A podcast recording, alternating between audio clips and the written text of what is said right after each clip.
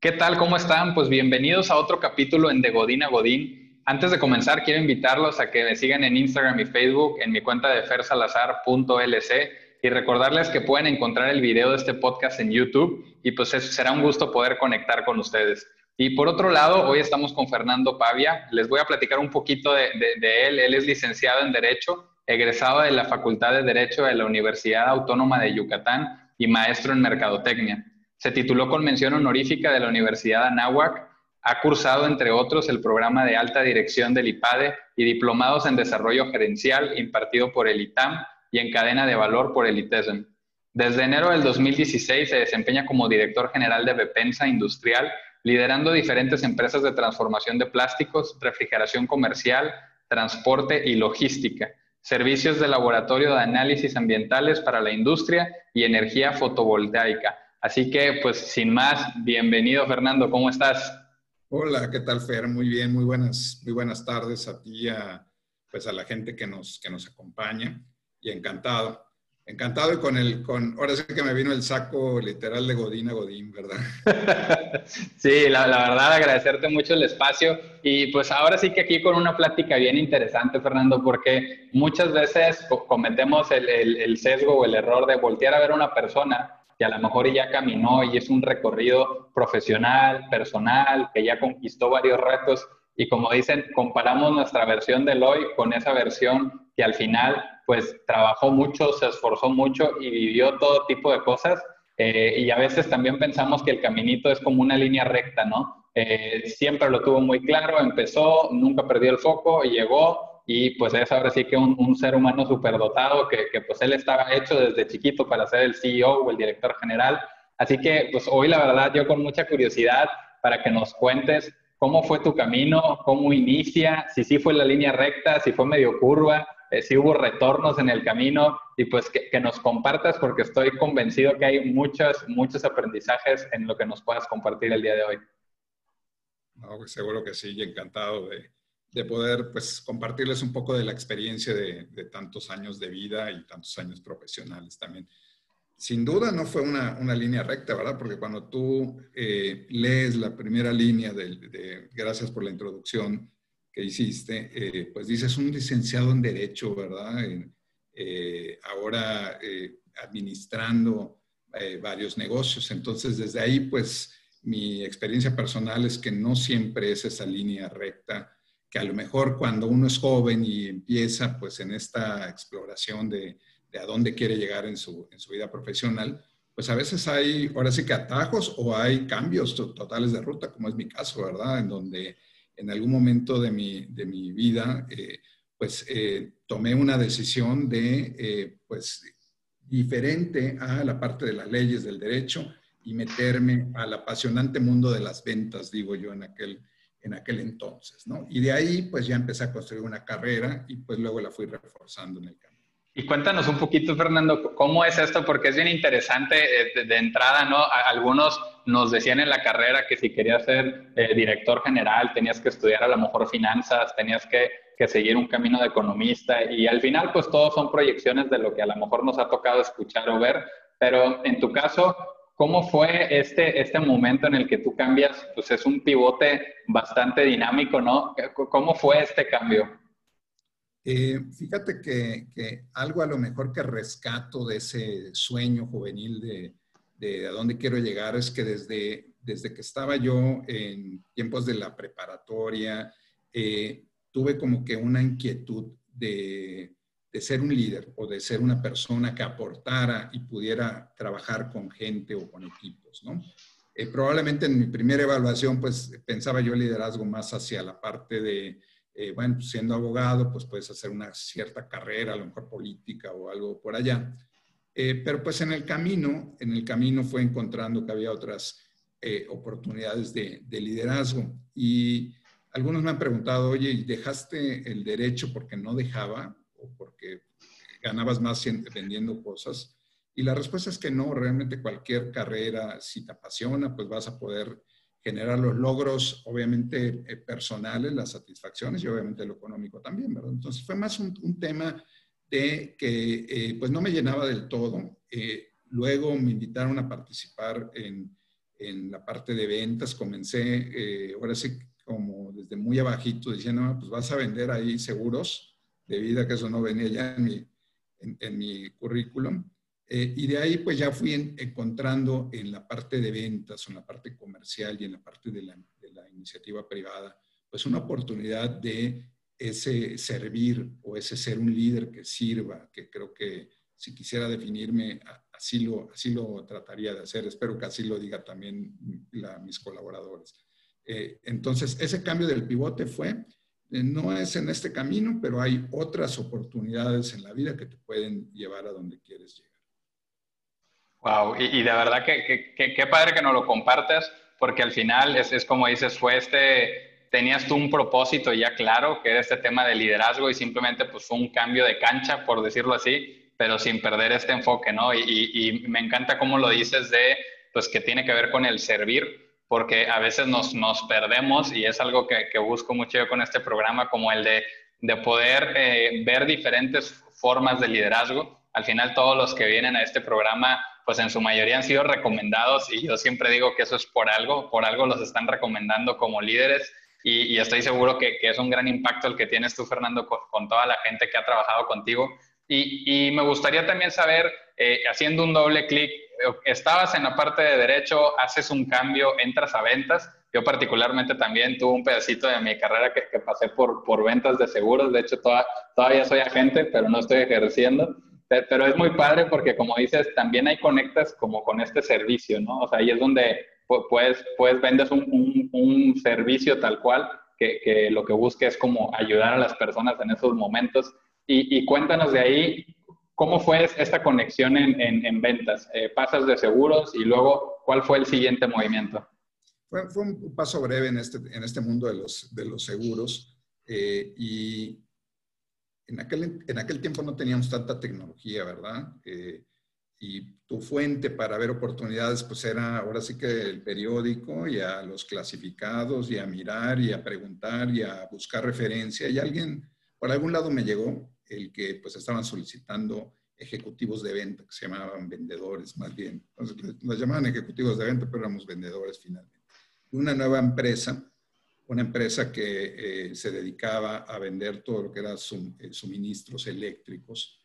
Eh, y bueno, yo lo único de electricidad que sabía era pues cambiar el foco de, de, la casa, ¿verdad? Cuando se quemaba, o, los fusibles cuando existían, pero eh, pues de pronto me invitan, eh, esta era una empresa nueva en Mérida, donde eh, pues yo crecí, y pues ven mi perfil, aplico diferentes pruebas psicométricas, etcétera, me, me, contratan, y cuando pues le pregunto a la persona que era pues el, el director de esa compañía, eh, ok, perfecto, ¿dónde están los clientes? ¿Dónde está la cartera, el portafolio de clientes? Me dicen, no hay.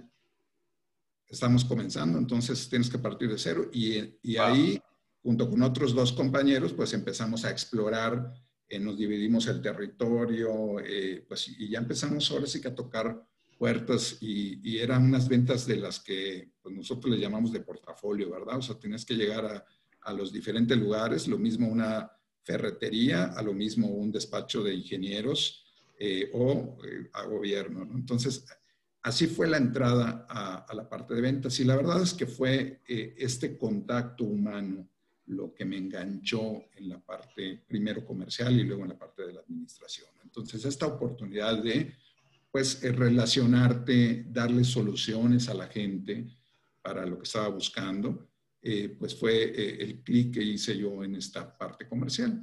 Y luego de esta parte, donde duré a lo mejor un par de años, eh, surge la oportunidad de entrar a un grupo muy relevante en lo que es el sureste mexicano, que es el grupo Bepensa, o el grupo peninsular en ese entonces, embotelladores de, de ¿se pueden decir marcas, me imagino? Sí, sí, sí, claro. Perfecto, digo, no vayan a cobrar los derechos. No.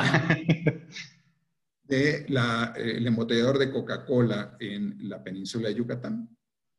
Y eh, es curioso y también es una historia eh, mía que, me gusta platicar, porque ya en esta compañía de suministros eléctricos, pues yo había comenzado como vendedor y ya había llegado a manejar o a ser el gerente de ventas de un equipo de tres vendedores en estos dos años, ¿verdad? Entonces ya había yo pues caminado hacia, hacia arriba. Cuando surge esta, me invitan a esta oportunidad de dentro de la de Bepensa, eh, pues me ofrecían una posición abajito, era como casi casi volver a empezar. Y tomo una segunda gran decisión en mi vida profesional que es, chispas, esto del paso eh, eh, atrás, pero ni para tomar impulso, lo cambio, claro. como a veces hay que dar un paso atrás para dar dos adelante, ¿no?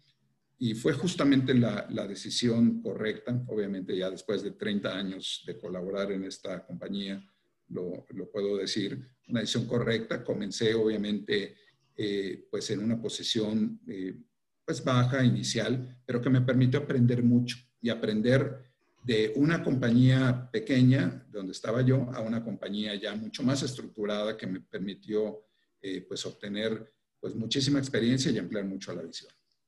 Wow, y de entrada, digo, gracias por la confianza, por compartirnos esto, porque ahora no solo fue el cambio de carrera, sino que también es, es este tema en el que tienes la oportunidad de, de, seguir creciendo y ahí hay como muchas, muchas frases que nos han dicho, ¿no? Una bien la mencionabas, el de no dar el paso atrás, eh, otra de qué prefieres, ¿no? Ser cabeza de ratón o cola de elefante y, y al final hay como muchas frases ahí alrededor, pero es, es una decisión bien importante y, y, aquí quiero recapitular cómo pues más allá de un tema jerárquico, más allá de el, valor que, que, nos compartes es el aprendizaje que te iba a aportar esta experiencia. Yo creo que es uno de los, de los errores que a veces podemos cometer recién salidos de carrera o apenas empezando a madurar en una carrera profesional, que, que lo primero que estamos buscando es como este acelerar y brincar rápido de posiciones, pero a veces perdemos de vista este, este valor, como dices, que ese aprendizaje, pues al final te puede llevar a, a dar pasos más adelante o incluso dar dos pasos, pero que a veces estamos más pensando como, como en el atajo, ¿no?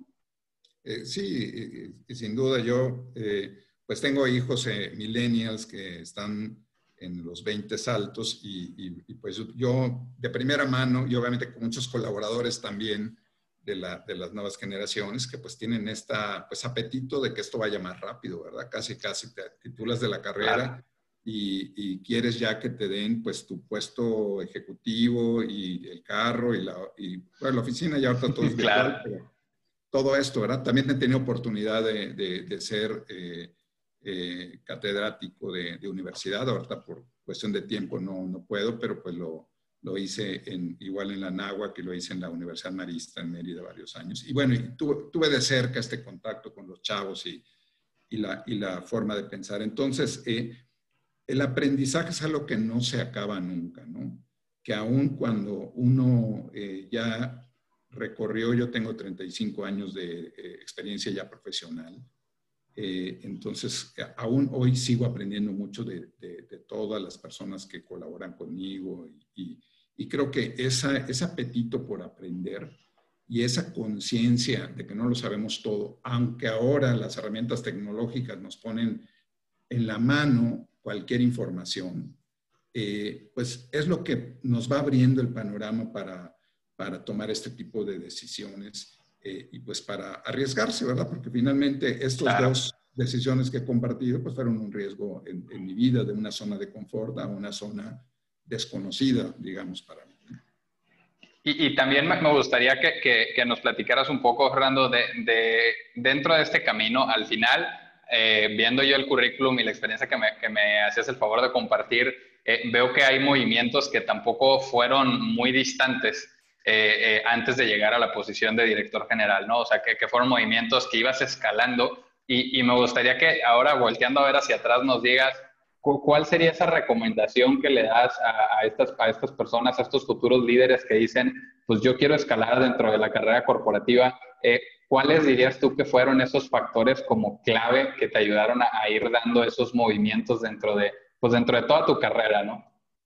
Eh, tal vez sean, sean eh, cosas muy simples y que hemos leído en muchos, en muchos libros de liderazgo, pero que son reales, ¿verdad? Y comprobadas.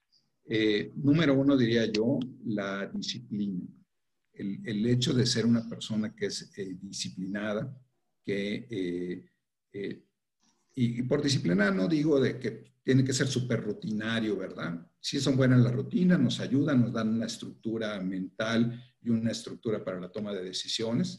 Eh, pero me refiero a que eh, pues uno se, se, ponga metas y vaya alcanzando esas, esas metas y luego se ponga la siguiente meta. Algunos dicen que metas cortas y luego otra meta corta y esto pues va a permitir llegar a una meta larga. ¿no? Entonces, eh, disciplina. una cosa que yo recomiendo mucho es la cercanía y la presencia con el, el, equipo o la zona donde, donde trabaje. ¿no? Eh, ¿A qué me refiero yo con presencia? Eh, ahorita es difícil, obviamente, por condiciones eh, de, salud, el poder estar físicamente en los lugares. Pero algo que, y obviamente por toda la parte tecnológica que nos acerca, que también hay que aprovecharlo. Entonces, algo que me, que me ha ayudado a mí, que aprendí mucho, es que aún sin necesitar el hecho de que tú pudieras estar viendo la operación, ya sea eh, en una línea de producción o ya sea eh, en la salida de los camioncitos rojos, eh, tenía un alto impacto en tu equipo de trabajo y en el compromiso de la gente hacia los resultados. En algún momento de todo este camino, administré lo que eran áreas geográficas con todo el tema comercial y de operaciones de la, de la franquicia de Coca-Cola. Y eso es eh, pues administrar que a la tiendita de la esquina le llegaron sus Coca-Cola, le tomaron el pedido, eh, etcétera, ¿verdad? Y una rutina, y en esa disciplina de la que hablo, mía, que siempre me ayudó, es que pues me gustaba ir en las mañanas a ver que el camión rojo saliera. Y un vendedor de Coca-Cola, algunos salen desde las 4 de la mañana. Yo no llegaba tan temprano, ¿verdad? Pero sí procuraba llegar antes de las 7 de la mañana y eh, colocarme un rato en la puerta para ir viendo desfilar los camiones, hablando, interactuando con el chofer del, del, carro y de Coca-Cola, con la gente. Eh, y eso tenía y tiene hasta hoy un alto impacto. O sea, por eso hablaba, en un sitio de trabajo el hecho de que tú tengas una presencia va a ser algo, algo que te ayuda. Entonces, disciplina, presencia, eh, cumplimiento de los compromisos eh, algo que es muy común ahora es ofrecer, ofreciendo en pobreza, dicen. Entonces, cuando uno hace un compromiso y yo eh, me ha dado el resultado, el que haga un compromiso que puedo cumplir, y si no puedo cumplirlo, el famoso decir no, es, es mágico. O sea, que yo pueda decir, pues no, no puedo o no puedo en esta fecha que tú me lo, que tú me lo pides, ¿no? Entonces, esta parte de ser bien abierto, bien honesto, cumplir los compromisos, es igual una llave al éxito. Y totalmente porque al final, y, y, es un poco también la razón de ser de este programa, que es conectar a, los líderes de hoy con los líderes del mañana y, cómo mezclamos estos mundos, porque creo que en todas estas experiencias hay mucho aprendizaje. Ahorita decías algo que, que, yo he visto con el paso del tiempo, como, como bien comentas, a lo mejor y se puede ir deteriorando el tema del valor de la palabra, ¿no? O sea, que, que ahora la mayoría de las personas dicen que sí, al menos en las experiencias que he tenido, pero sabes que ese sí tiene un 50% de probabilidades de que sea no. Entonces es un sí de frente, pero luego viene la, la, decepción o viene el incumplimiento, viene y no se le da ese valor a la palabra de decir, si yo dije que sí, me muero en la raya para que esto suceda. Eh, y, y, y, creo que son de esos valores a los que tenemos que aferrarnos.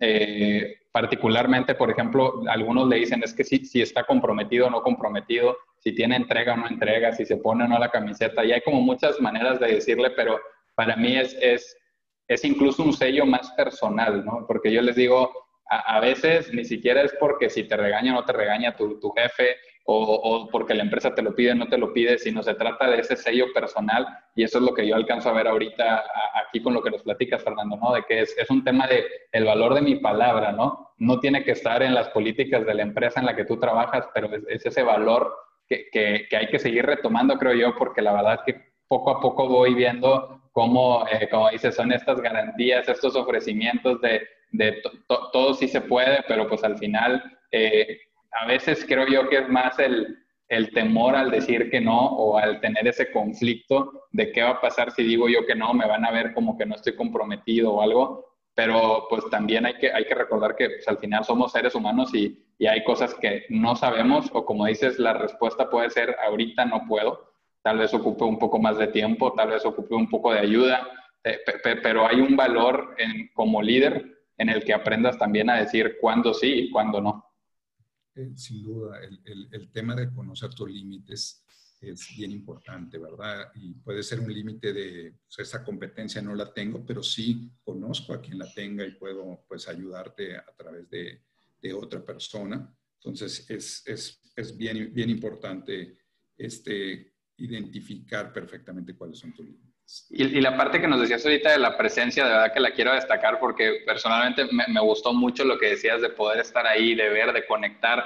Y, y a veces se, se, se, puede perder conforme van subiendo en el organigrama, a veces, como dicen, suben tan alto que se pierden y, dejas de conectar y, y de ver la empresa como un todo, ¿no? O sea, dejas de ver que que desde la persona número uno de la nómina hasta la última en la lista, eh, indistinto lo que ganen, pues todos son parte de este gran motor que hace que las cosas sucedan.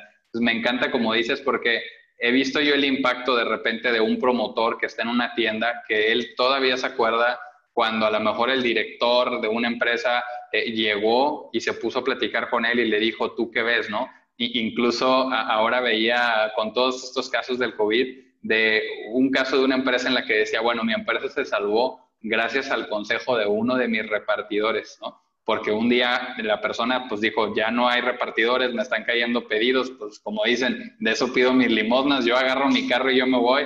Eh, y, y justo dice que se puso a platicar con los repartidores y que uno fue el que le dio los consejos de, oye, pues es que la gente realmente lo que quiere es esto, y, le dio una, una serie ahí de, de, consejos y de insights, pues él al ser el, el frente de batalla con el cliente de qué le gustaba y qué no le gustaba, y con pequeñas modificaciones como mandar eh, kits de servicio a domicilio personalizados o detallitos súper sencillos, lograron hacer un gran impacto y mantener el negocio a flote pero es, eh, yo, creo que hoy más que nunca esta colaboración y este verlo como un todo se vuelve más, más elemental. Creo que, creo que se ha ido rompiendo y se tiene que seguir rompiendo ese modelo jerárquico en el que tú solo le puedes hablar a una línea de mando superior, pero no a dos ni a tres. Y todo este esquema, honestamente, yo creo que pues más que pasado de moda, simplemente nos ha demostrado que, que no es tan poderoso como otros. Sí, no, las estructuras tienen que ser más horizontales o matriciales incluso eh, y que nos permitan colaborar, ¿no? Y lo que mencionas de, la parte de las ideas de la gente de campo, igual en mi, en mi experiencia, eh, en algún punto me tocó eh, trabajar de manera corporativa en, en, áreas de marketing y dentro de la parte de marketing, pues uno cree que está haciendo los grandes planes, ¿verdad? Y todo y, sueña y vuela eh, y crees que descubriste el agua tibia, ¿no? Y, te das cuenta cuando tienes realmente una cercanía con la gente que está en el piso de venta o en el campo o, en las líneas de producción, que de ahí vienen las mejores ideas. Siempre las mejores ideas de lo que a mí me tocó en mi camino por el marketing eh, eh, ejecutar vinieron de alguien de la operación y a veces de, como mencionabas ahorita, del promotor, de alguien que pues a, que a veces nadie ni, ni, ni, voltea a ver o ni pelan, como diríamos en otras. Sí.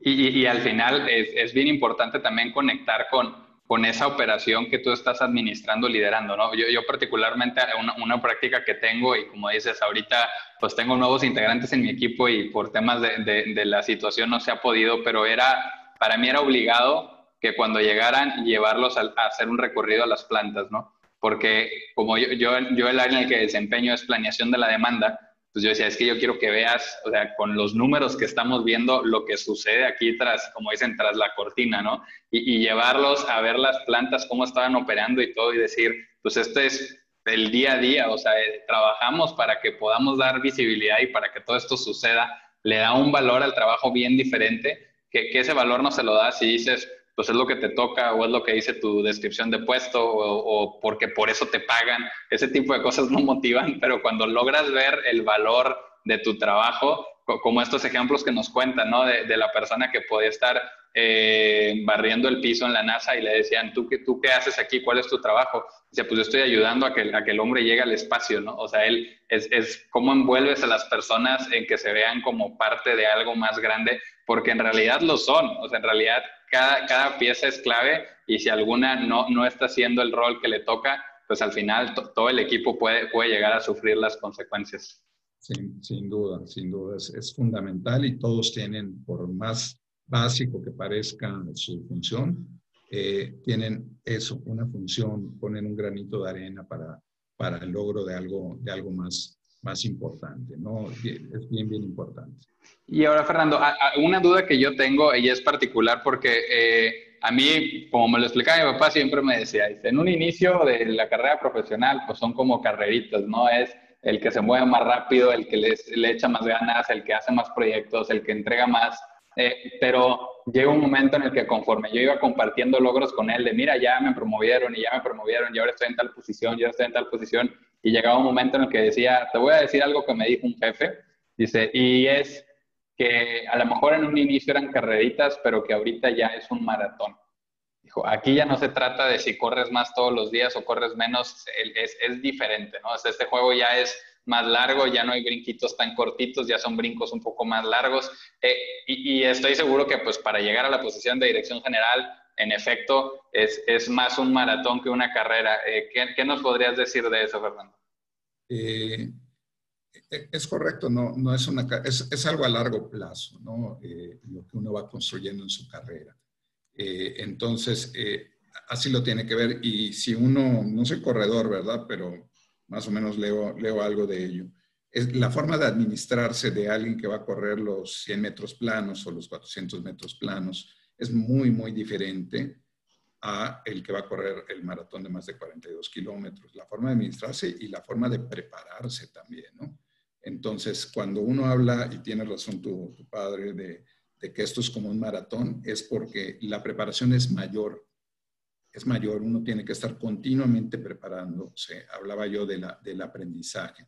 Entonces, continuamente tienes que, que, estarte preparando y puede ser por una vía formal, pues oye, tengo oportunidad de seguir estudiando, tomando cursos, diplomados, o también preparándose a través de todas las vías que hoy nos permite las, redes sociales y la tecnología, ¿verdad? Continuamente estar leyendo y estar eh, leyendo, interpretando, descartando, ¿no? Entonces, es una preparación mucho, mucho más larga, de largo plazo. Y como, y como el maratón, que es una, es una buena eh, eh, referencia, hay momentos del maratón que aún el que, el que gana en el, kilómetro, no sé cuál, ¿verdad? Pero en algún kilómetro va a sentir un bajón, ¿verdad? O va a sentir que ya las piernas no le dan.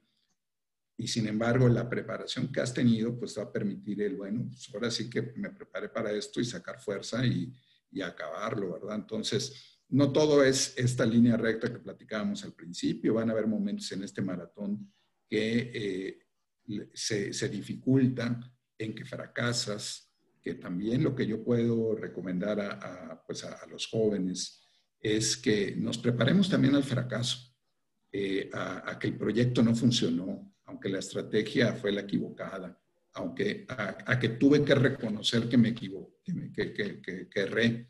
Entonces, eso nos, nos construye más como personas y como ejecutivos que a veces ir teniendo continuamente éxitos. De pronto hasta te emborracha tanto éxito, ¿no? Ah, no, ya, ya soy, pero lo mejor, ¿verdad? Entonces, de vez en vez, cuando uno tiene un tropiezo, puede ser pequeño, puede ser grande, te deja mucho más aprendizajes eh, en, tu, en tu vida. Y definitivamente, ahorita me hiciste recordar, hay una película que me gusta mucho donde dice, la victoria te ha derrotado, ¿no? Como este, este que dices, el, ganar, ganar, ganar, si bajas la guardia, te puede hacer mucho daño, pero también me encanta que nos compartes cómo, cómo hay algo de fracaso. Yo te puedo decir que eh, algo que me pareció a mí muy alentador fue ver una nota que decía que de, de los grandes directores generales de empresas en distintas partes del mundo, absolutamente todos confesaban que en su carrera habían cometido grandes errores eh, y que eran en, gran medida lo que los había hecho aprender cosas que los tenían hoy en esas posiciones. Eh, y, al final, me, gustaría también ahorita que decías de que como en el maratón te cansas y todo, ¿qué eran esas cosas que te repetías o qué volteabas a ver o cómo le hacías para mantenerte motivado? Justo como cuando dices, cuando ya sientes las piernas cansadas, cuando ya sientes que pues que ya, ya al final hay un, hay, hay un tema de fatiga. ¿Cómo, cómo, hacías para, para, mantenerte avanzando, para mantenerte motivado? Eh, eh buen, buen, punto, ¿no? Eh, ahorita mencionaba las carreritas y me venía a la mente primero de que muchas veces cuando eres joven sientes que estás compitiendo contra otros o contra todos o contra el mundo, pues. Y realmente eh, al tiempo uno se da cuenta que estás compitiendo contra, contra ti mismo, eh, no contra el vecino, no contra, ah, es que quiero tener un mejor carro que el vecino o quiero tener más sueldo que mi compañero que se sienta en el escritorio de enfrente. No, no es, no es allá el camino, es el, lo, la competencia contra ti mismo y no desde el punto de vista nada más económico. Y entonces, esta parte cómo mantenerse motivado empieza con la automotivación. O sea, nadie va a venir a darte una palmadita en la espalda. Qué bueno si lo hay. Qué bueno sí, que de pronto hay jefes que te dicen, oye, sí, te reconozco. Pero la realidad en esta selva de los negocios y de la, es que no es tan común. Es una, una gran oportunidad siempre de, de todos los líderes eh, que tenemos de reconocer más a la gente. No lo hacemos porque como tenemos esta parte de eh, el enfoque al resultado, a los compromisos con los accionistas, eh, eh, etcétera, entonces estamos más abocados a la tarea y no reconocemos. Entonces, en ese sentido, no puedo esperar que venga alguien a darme la palmadita, sino yo tengo que motivarme, decir, recuerda que compites contra ti mismo y que de esto te vas a levantar. Entonces, es un trabajo mental que pues uno, uno va haciendo que se vale de pronto estar mal, de pronto tener un mal día, llegar a tu casa y no querer que ni tu esposa, ni tus hijos, ni nadie te, te a ver para que puedas pues, volver a, recomponerte y salir adelante.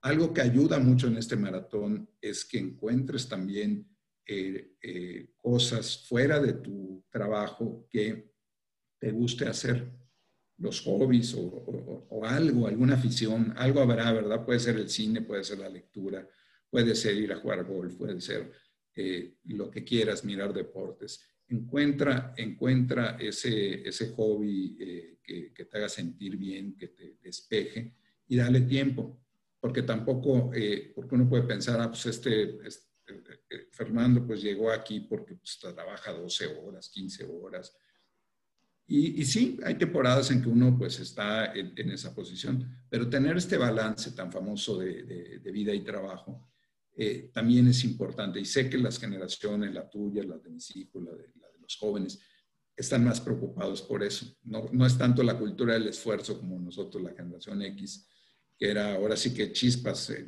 ahora voy por la casa y ahora por el carro. No, aquí ya eh, las nuevas generaciones, que eso es muy positivo, balancean un poco más esto. Totalmente de acuerdo. Totalmente de acuerdo. Y, y, y, al final hay algo ahí que me, que me encanta, que ahí, ahí, está la frase de que, hay que servir de lo que derrama de nuestro vaso y no de lo que ya hay en el vaso, porque si no nos secamos, ¿no? Y esta parte que mencionas de los hobbies, de verdad es una parte sumamente importante porque particularmente cuando estás en una rutina y dejas que te gane y empiezas a hacer este pues este estiramiento de, decir, pues ahora 14 horas y ahora 15 horas y sin dormir y en vivo, y llega un momento en el que te quemas. Entonces, eh, y, yo se los quiero compartir a la audiencia, también comparto como Fernando, y, es al, final no soltar eso que es lo que te llena el vaso, ¿no? Para, mí eso es clave. O sea, si disfrutas de, de, salir a correr en las mañanas, no lo sueltes. O sea, si, si necesitas una hora más de trabajo, va, pero, pero no sueltes eso porque cuando sueltas esas, esas cosas que te llenan, esas cosas que te ayudan, eh, al, final como esa valvulita de escape que te ayuda a, sacar el estrés, a sacar las tensiones, cuando cancelas eso por querer trabajar más, pensando que eres más productivo, empieza un caminito cuesta abajo, pero terrible, ¿no? Y, y a mí me, ahorita que hablábamos de carreras y todo, se me vino a la mente una, una reflexión de, que es relacionada con la Fórmula 1, ¿no? Que, dicen que los carros de Fórmula 1 eh, mecánicamente podrían acabar la carrera sin pasar por los pits, o sea que están, están preparados para hacerlo, pero sin embargo deciden pasar a pits para cambiar a lo mejor llantas, para cargar gasolina, para hacer algo, y eso les permite después ir más rápido. Entonces, paran un par de segundos para luego ir más rápido o paran un par de segundos para poder terminar la carrera, porque puede que la llanta esté tan desgastada que en la última vuela en la última vuelta se, se, revienta y ya no saliste de la carrera, o sea, ya ni siquiera llegaste al final, sino simplemente perdiste la carrera. Entonces, a mí me pareció bien interesante porque a veces cometemos el error en las prisas de decir, quiero ser más productivo, más productivo, más productivo, y dices, no voy a parar el carro, y de repente se nos ponchan las llantas, acaba uno mal y, empiezas a tener eh, ahora sí que otro tipo de dificultades, llámese físicas, emocionales, eh, eh, empieza ahora sí que, como dicen, aprender el tablero del carro con esas señales de alerta de, ocupas esa pausa, ¿no? Sin, sin duda, ¿no? creo que fuera era Stephen Covey que, que hablaba de, de, afilar el hacha, ¿verdad? De que eh, esta parte de que de pronto puedes parar, puede ser el leñador que estás dale y dale y tumbando árboles y de pronto se le acabó el filo, ¿verdad? Y ya, y el otro que de pronto tumbaba cinco, paraba, afilaba, luego regresaba otro sí. Es, es, me encanta la Fórmula 1, por cierto, ¿no? Entonces, es una, es una muy buena referencia y, y, es verdad. Y la Fórmula 1 tiene esta, esta parte de, de, de que, oye, quiero mantener siempre el nivel, pues tengo que hacer esta parada de 2.3 segundos Exactamente.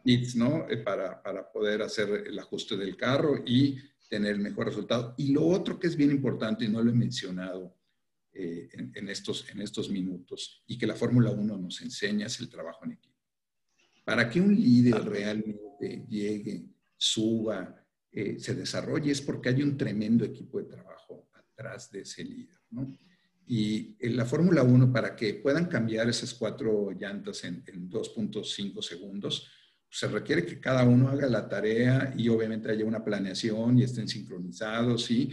Eh, pero no lo hace solo el piloto. El piloto de, plano no podría ganar por más eh, reflejos que tenga y buenas manos, no puede ganar la carrera solo. Entonces, el, el, que, el que también seamos agradecidos con el equipo de trabajo que, que, está con nosotros es bien importante, que podamos eh, reconocerles este, esta parte en el éxito o en el fracaso incluso, compartir, eh, hablábamos hace rato de los fracasos, compartir los fracasos, hacer un team back y decir, bueno, a ver, entre todos vamos a ahora sí hacer el post-mortem, que, que salió mal y tomar las notas, eso dejarlo en blanco y negro y nos va a servir para no cometer los mismos errores en el futuro.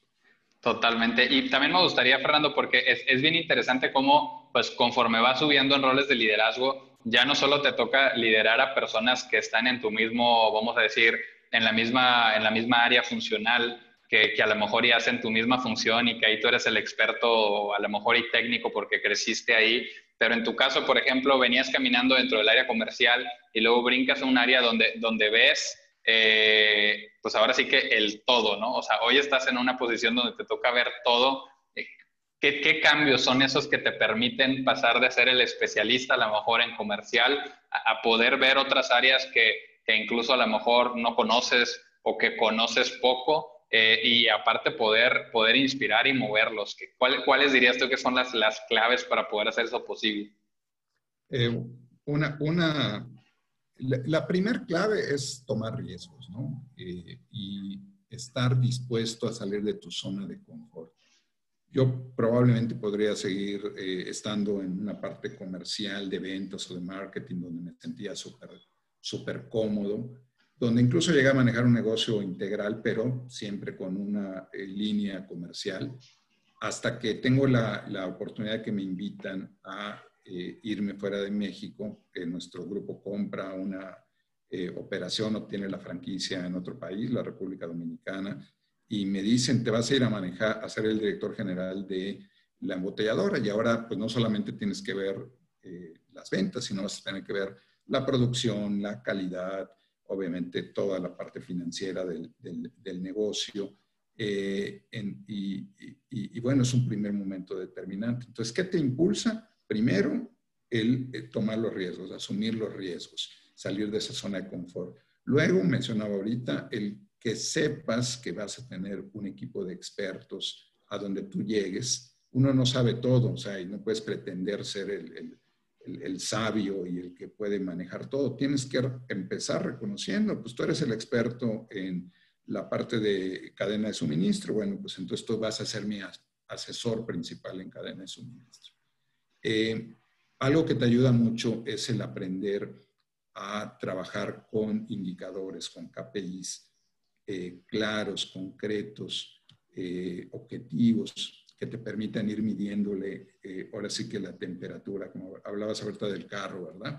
Si tú vas en el carro o, o, vas piloteando un avión, pues tienes muchos botoncitos, indicadores que te pueden mostrar en las diferentes áreas de la empresa o de la industria en donde estés, pues en donde hay un foco rojo, amarillo o todo está eh, corriendo bien. Entonces también este, esta disciplina de trabajar con indicadores, con números, eh, viendo sí el pasado, pero con una mirada hacia el futuro, es algo que, que, que, me ha ayudado mucho.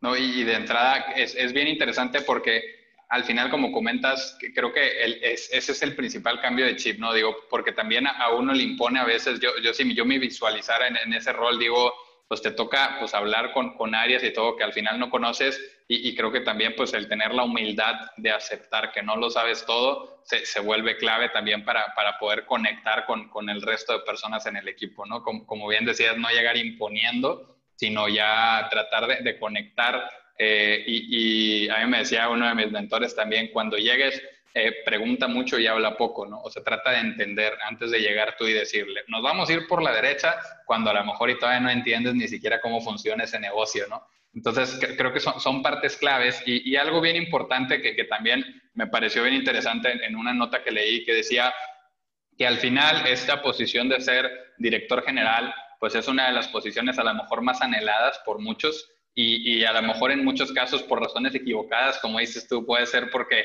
porque me gustó el carro que trae el director o me gustó el sector donde vive, la colonia donde vive, la casa donde vive, y, a veces es por razones equivocadas, pero al mismo tiempo también es una posición que, pues mencionaban que, que, cambia muy, muy frecuentemente justo por los niveles de exigencia que hay ahí, y, lo comparaban con el subir una montaña y que dicen ya cuando estás ahí, pues el, aire es, muy, muy liviano, es, es, es, muy complicado mantenerte ahí arriba. ¿Qué, ¿Qué, nos podrías decir, Fernando? Porque también tú no tienes un año en una dirección general, ya tienes tiempo y fue algo que a mí me pareció muy interesante antes de hacer esta entrevista porque dije, él nos puede contar de qué, qué es este proceso de, de vivir eh, una vez que llegas a esta meta última, ahora, ¿cómo te mantienes? Eh, lo, sí, el, llegar aquí, mucha gente se pierde, ¿verdad? Pierdes el piso. Entonces, eh, lo primero, como hemos estado platicando, es no, no perder ese piso, mantener ese, ese, contacto con la realidad, ya sea con, con, con la gente de, del campo o ya sea con pues, lo que está ocurriendo al, alrededor. Eh, para, para, ser consistente eh, y, y, poder, y poder mantener ese, ese nivel, pues eh, es bien importante el, el, tener ciertas rutinas de trabajo, ¿no? El tener una rutina de trabajo con tu equipo cercano, el poder, hablaba yo del tema de los indicadores, continuamente ir regresando a esos indicadores, en tener procesos de planeación flexibles que, que te ayuden eh, y sobre todo de que pues te relajes, que no te, la, que no te creas tanto porque ya llegaste a, a, la máxima posición que pudieras haber aspirado, ¿no? Una vez un jefe me decía, uno nunca está preparado para la siguiente posición. Nunca va a estar suficientemente preparado. Y, y es verdad. O sea, uno siempre va a sentir, chispas, me falta algo. Y creo que en el momento que uno diga, ya me lo sé todo, en ese momento tu vida profesional ya se acabó, ¿verdad? Entonces, siempre uno tiene que estar abierto a las cosas nuevas y reconociendo que pues no, no todo lo, no todo lo sabes. Y, de entrada, ahorita justo se me viene a la mente, hay, una frase que tienen los marinos que, que dice, eh, hold fast, stay true, que, que, es como este, agárrate rápido y, y, mantente firme, mantente con, esa fe. Y, ellos lo, lo, relacionan por esos barcos que van en la tormenta y que decían, llega un momento en el que no pueden ver nada, de ahí viene el stay true, como que sigue, sigue apuntando hacia donde vas, no dudes. Y por otro lado, el hold fast, pues es el agárrate porque vienen turbulencias, ¿no? Y, como bien comentabas ahorita, tener eso a qué volver, tener esos indicadores, tener esa rutina que te permita saber que no, no controlas lo de afuera, pero que lo importante es cómo vas en ese barco y, cómo estás con ese equipo con el que convives. Entonces, definitivamente, como bien comentas, son los que te ayudan a, sobrellevarlos. Y, me gustaría también saber, eh, Fernando, pues para todo esto, porque a lo mejor, y, y decirlo de palabras y todo suena sencillo, ahora sí que yo desde adentro, estando en el mundo corporativo, te puedo decir que veo el, esfuerzo que demandan las posiciones de liderazgo y, las responsabilidades que, tienen en hombros. Y, me gustaría que nos dijeras también, eh, ¿cuál, dirías tú que es tu motor para, seguir avanzando? Porque yo personalmente creo que todos tenemos como ese, ese motor que es, realmente lo que nos mueve más allá de un tema de, percepción económica o un contrato o cosas por el estilo. Tal vez suene, suene mucho al, cliché, ¿verdad? Pero realmente el, motor, el mío, ha sido siempre eh, la familia, ¿verdad? Y poder, eh, pues, impulsar a, eh, este crecimiento, pues, de, de, mi familia, de mis hijos, de, la gente que me rodea. son tu motor y son tu ancla también, ¿verdad? Que te mantienen en tierra en tierra firme. Eh, entonces, este ha sido el motor. Obviamente hay un motor personal, que es este, esta inquietud siempre de eh, aprender cosas nuevas y de salir de la zona de confort. Este último movimiento que de la dirección general aquí en, la, en, la, división industrial es bien, bien interesante en cuanto a la zona, a la zona de confort, porque pues yo perfectamente tenía hecha ya una carrera en, el sistema embotellador. Era, soy, digo, afortunadamente soy reconocido, eh, la tenía ya muy controlada, muy conocida y cuando me invitan hace cuatro años a venir a, manejar o a dirigir estas empresas que en sí son muy diferentes, como mencionabas al principio, eh, pues despierta esto que, este motor en mí, que es lo, lo, la, inquietud por las cosas nuevas o por los retos nuevos. Tal vez no, no sean las cosas nuevas lo, lo, adecuado, por los retos. Mi motor siempre ha sido afrontar retos y superarlos. O si no lo supero y, como hablé, es un fracaso, bueno, aprender de ello. Pero eso fue un motor, porque dije, bueno, sí conozco algo de, de, transformación de plásticos para hacer botellas o para eh, fabricar un refrigerador, porque yo era usuario, ¿verdad? Siendo eh, refresquero pero no lo mismo ya estar de eh, el otro lado como un proveedor que además no solamente es un proveedor de un grupo industrial, sino que tiene, compite en un mercado eh, bien intensamente. Y no es lo mismo llegar con, eh, como pues me tocó del lado de la Coca-Cola, decir, bueno, vengo y vendo Coca-Cola, es más, a veces hasta ni voy, me llaman y me dicen, ya abrí mi negocio, ven y tráeme las cocas, ¿no? A tocar las puertas una y otra y otra vez y no siempre necesariamente salir ya con una orden en la mano para un pedido, ¿verdad? Entonces, esta parte del motor de enfrentar los retos, subir las montañas, oye, ¿cuál es la siguiente cima? Y así como hablabas del Everest o de las cumbres altas, bueno, pues no las subes de un jalón, ¿verdad? Lo vas subiendo de, base, de campamento base en campamento base hasta que logras llegar hasta la parte más alta, ¿no? Entonces, creo que ese, ese ha sido este, motor. ¿Cuándo acaba mi, cuál es mi última montaña? No, la, no lo sé hoy, hoy mismo, ¿no? Pero pues este reto de, de, seguir consiguiendo cosas. Y te reconozco el hecho de, de, ver que a pesar de que ya llegas a estas posiciones, no, no se pierde esa, esa, hambre, esas ganas de, decir, quiero, quiero seguir probando cosas nuevas, quiero seguir aprendiendo cosas nuevas, eh, y, al final es, es el, seguir motivado por seguir avanzando, ¿no? O sea, el decir no se termina aquí, me encanta como lo dices, ¿no? No, no sé cuál es la siguiente, la siguiente cumbre, el siguiente pico que me tocará escalar, pero definitivamente no, no, no, te noto, al menos Fernando, pensando en decir dónde me estaciono o dónde hago mi campamento, sino está como esta, esta motivación de querer seguir avanzando. Y, y me gustaría hacerte aquí una, una, pequeña pregunta de reflexión, porque al final eh, estoy convencido de que con este caminar, tanto en la empresa, por fuera, con la familia, con los amigos, ¿de qué dirías que, que quieres ser ejemplo? que cuando volteen y piensen en, Fernando digan, eh, es un ejemplo de, de, qué dirías que te gustaría ser ejemplo? Eh, me gustaría, bueno, pues, buena pregunta, ¿verdad? A veces uno no, se, no, no, no reparas a, pensar en este, subir las cumbres, ¿no? Eh, un ejemplo de, de una persona, eh, no sé si es redundante, pero de un ser humano, de una persona que es humana, que tiene una, un trato eh, adecuado con, las personas, que eh, lo, trata a las, a las, personas como eso, como lo que son, como, como personas, ¿no? Y no como pues una pieza más en el rompecabezas corporativo o industrial, ¿no? Eh, e, ese, ese, quisiera yo que si quisiera trascender, pues fuera pues, el mejor recuerdo que pudieran tener de mí y, y, de alguna manera, al menos por el contacto que he tenido en diferentes lugares donde pues he colaborado, eh, al menos me parece que estoy en esa ruta.